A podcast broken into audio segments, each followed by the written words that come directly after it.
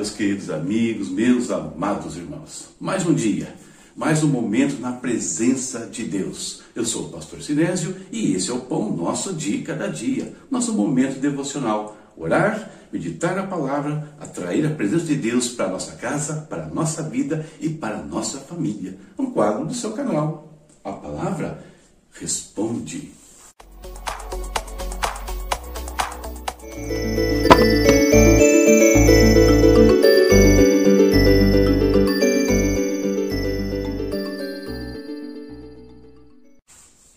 Começamos com o nosso tempo de oração. Vamos buscar a presença do Pai nesse instante. Sempre colocando diante do altar aquilo que aflige o nosso coração ou os nossos anseios, né? aquilo que nós estamos almejando para as nossas vidas ou para alguém que nos cerca. Intercessão ele é muito importante também nesses dias, né? muita gente precisando da nossa cobertura espiritual. Não deixe de orar pela sua família, pelos seus filhos, pelos seus pais, pelos seus colegas de trabalho, de escola, enfim. Né? Nós precisamos clamar muito pelas vidas que estão ao nosso redor. Vamos falar com o Senhor. Querido Deus, em nome de Jesus, Pai eterno, nós te bendizemos neste instante. Nós te exaltamos, Senhor, por mais um momento, por mais um dia que o Senhor nos concede. Te glorificamos, ó Senhor, pela provisão, pela proteção, Pai. Oh Deus, como nós somos gratos a Ti pelo Teu cuidado diário. Nós te exaltamos, Senhor dos Exércitos. Muito obrigado por esse dia, muito obrigado, Pai, pelos nossos familiares, muito obrigado pelos nossos amigos, Senhor, pelos nossos irmãos, pela nossa igreja, pelos nossos líderes, Senhor. Muito obrigado, Pai, pelas pessoas que nos cercam. Nos ajude, Pai, a valorizarmos cada contato, cada vida que está ao nosso lado. Nos ajude, Deus, a olhar com carinho para aqueles que ali se aproximam, aqueles que estão ao nosso redor, mas não temos muito contato com eles, nos ajude a aproximar, levar uma palavra de conforto, uma palavra de salvação, Deus, uma palavra de carinho, em tempos tão difíceis, Pai, onde tantas pessoas estão carentes de um toque, Senhor. Oh meu Deus, nos ajude a sermos bênçãos na vida uns dos outros, Deus. É o que nós te pedimos, Pai. Se não podemos abraçar fisicamente, mas podemos abraçar com um olhar, com um sorriso, com uma palavra, com um conselho, Deus. Muito obrigado por essa oportunidade que o Senhor nos dá. Nos ajude, nos ajude a usar cada momento com sabedoria.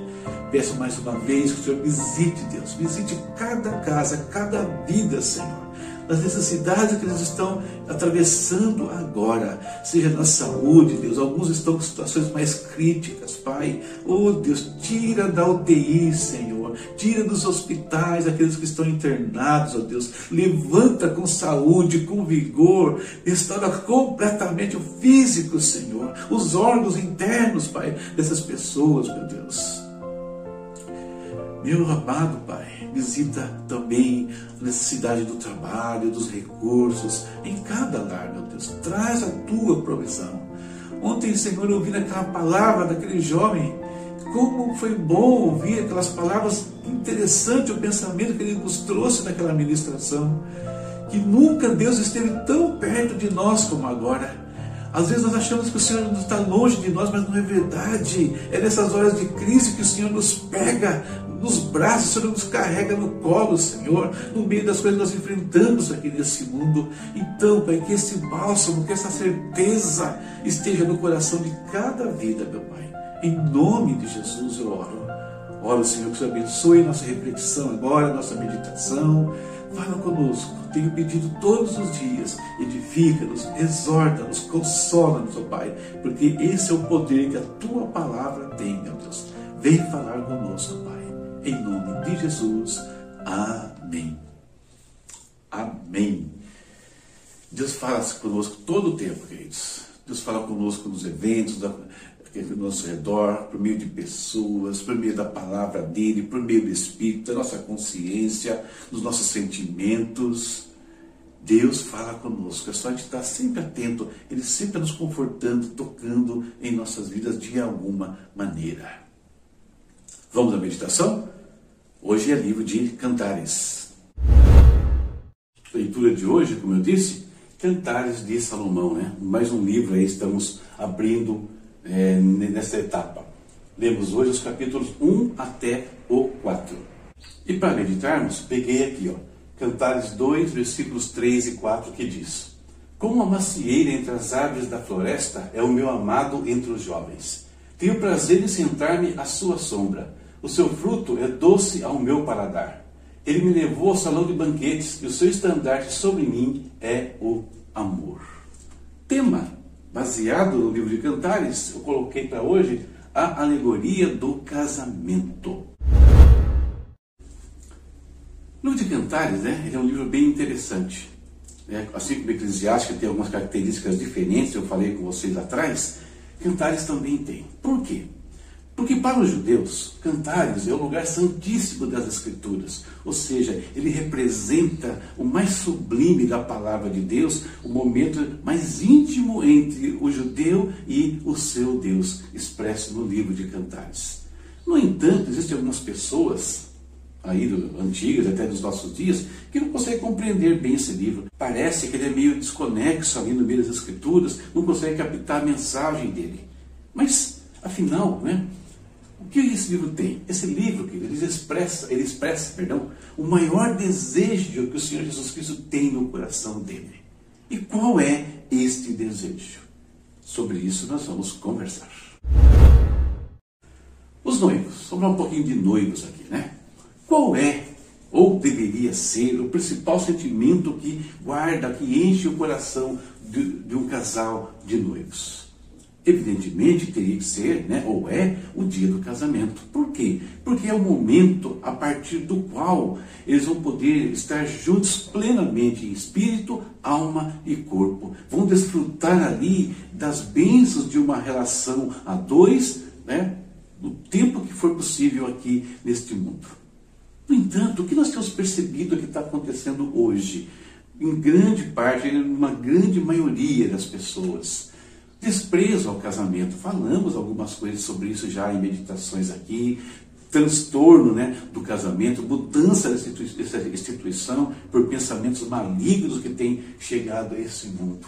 E com isso, o homem né, está desprezando a instituição primeira do Senhor Deus neste mundo. Uma coisa santa, uma coisa que Deus preparou para abençoar né, a vida do homem. Eles perdem a fazer isso, a jogar no lixo é, essa bênção divina, eles jogam no lixo junto a, a, a graça, a beleza de uma vida a dois, de construir uma história a dois. Eu estava esses dias meditando e vendo né, algumas coisas sobre Sara e Abraão. Sara morreu com 127 anos.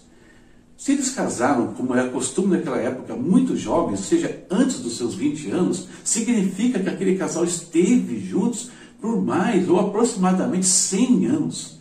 100 anos de caminhada. Você sabe o que é isso ao lado de uma pessoa?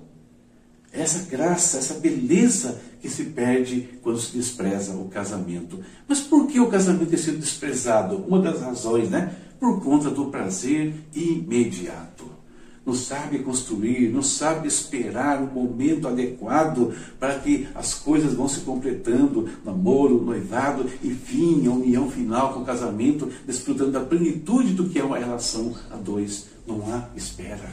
Isso, de certa forma, é uma alegoria para a gente.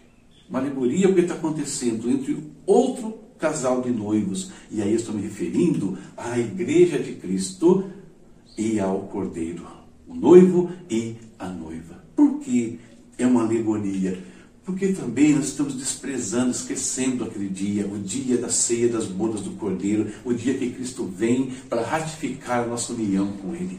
Muitos se esquecem desse momento, ignoram este momento é, tão que deveria ser o mais aguardado pela igreja de Cristo, pela noiva do Cordeiro. E por esquecer, por desvalorizar aquele dia, tem uma perda irreparável também nos dias de hoje. E essa perda se dá em função de não estar buscando, não estar construindo o momento adequado, a sua vida adequada para se encontrar com o noivo, se encontrar finalmente com ele e desfrutar tudo que ele tem. E por que acontece isso? Eu coloquei aqui entre aspas agora, por causa do prazer imediato. Ou seja, muitos filhos de Deus estão olhando somente para as coisas deste mundo, para bênçãos deste mundo. O que Deus tem para nos dar aqui é maravilhoso, é sensacional as bênçãos que Deus nos dá, mas não se compara, não chega aos pés do que está sendo preparado para aqueles que amam a Deus no reino eterno. Então não podemos trocar momentos de prazer aqui né, por uma vida inteira, uma eternidade inteira, como acontece com os casais aqui, e às vezes por causa de um momento de prazer estraga toda uma vida a dois. Percebe onde eu quero fazer a comparação desse processo? Tempo de preparação, noivado é isso, né? O, o noivado é um tempo onde os noivos estão preparando-se para um momento final. E o que acontece nesse tempo? Conhecimento. É hora de aprofundar a relação espiritual, aprofundar a relação emocional um do outro, conhecerem os anseios, os, uh, o que vai na mente de cada um, estar juntos, estar alinhando né, as suas metas, alinhando os pensamentos, alinhando os sentimentos, para que quando estejam finalmente juntos, né, aí possam desfrutar de tudo aquilo que Deus deu a eles. É tempo de metas. E qual é a meta? A, a, construção da casa, se vai ter filho, não vai ter filho, enfim, né? Todas as metas inerentes né, ao compromisso do casamento. Agora, tragamos isso para o contexto dos noivos, né? Cordeiro e a igreja. É tempo de conhecermos a Deus. Enquanto não chega o grande dia, nós temos que conhecer profundamente o nosso noivo, que é Jesus Cristo. Nós temos que alinhar a nossa vida né, pela, pela vontade dele, com os anseios dele, porque ele já está alinhado com os nossos. Tanto é que já se deu, se entregou para mudar, mudar o nosso destino, mudar a nossa sorte. Ele sabe o que nós precisamos. E nós precisamos só alinhar junto com Ele, caminharmos com Ele. Comunhão, intimidade. É isso que fala o livro de Cantares metas. Quais são as metas que nós temos traçadas junto com o Senhor antes de partirmos? Porque Ele nos deixou aqui com, com, com vocações, com ministérios, Ele nos deixa aqui com o tempo de comunhão com Ele, de aprofundar nossa vida com Ele. O que nós temos traçado para a nossa vida antes de nos encontrarmos com o nosso Senhor, com o nosso noivo que é Jesus Cristo? O que nós temos feito? Esse é o maior desejo do Senhor Jesus Cristo estar junto com a sua igreja, com a sua noiva. Ele prometeu, né? Eu vou preparar-vos lugar, e se eu for preparar-vos lugar, eu virei outra vez, né? Para vos levar para junto de mim. É isso que ele quer, estar junto conosco. Enquanto não chega o dia, conhecimento, alinhamento, metas, tudo isso preparando, né? construindo, fazendo, elaborando aquilo que o Senhor espera que nós passamos neste mundo.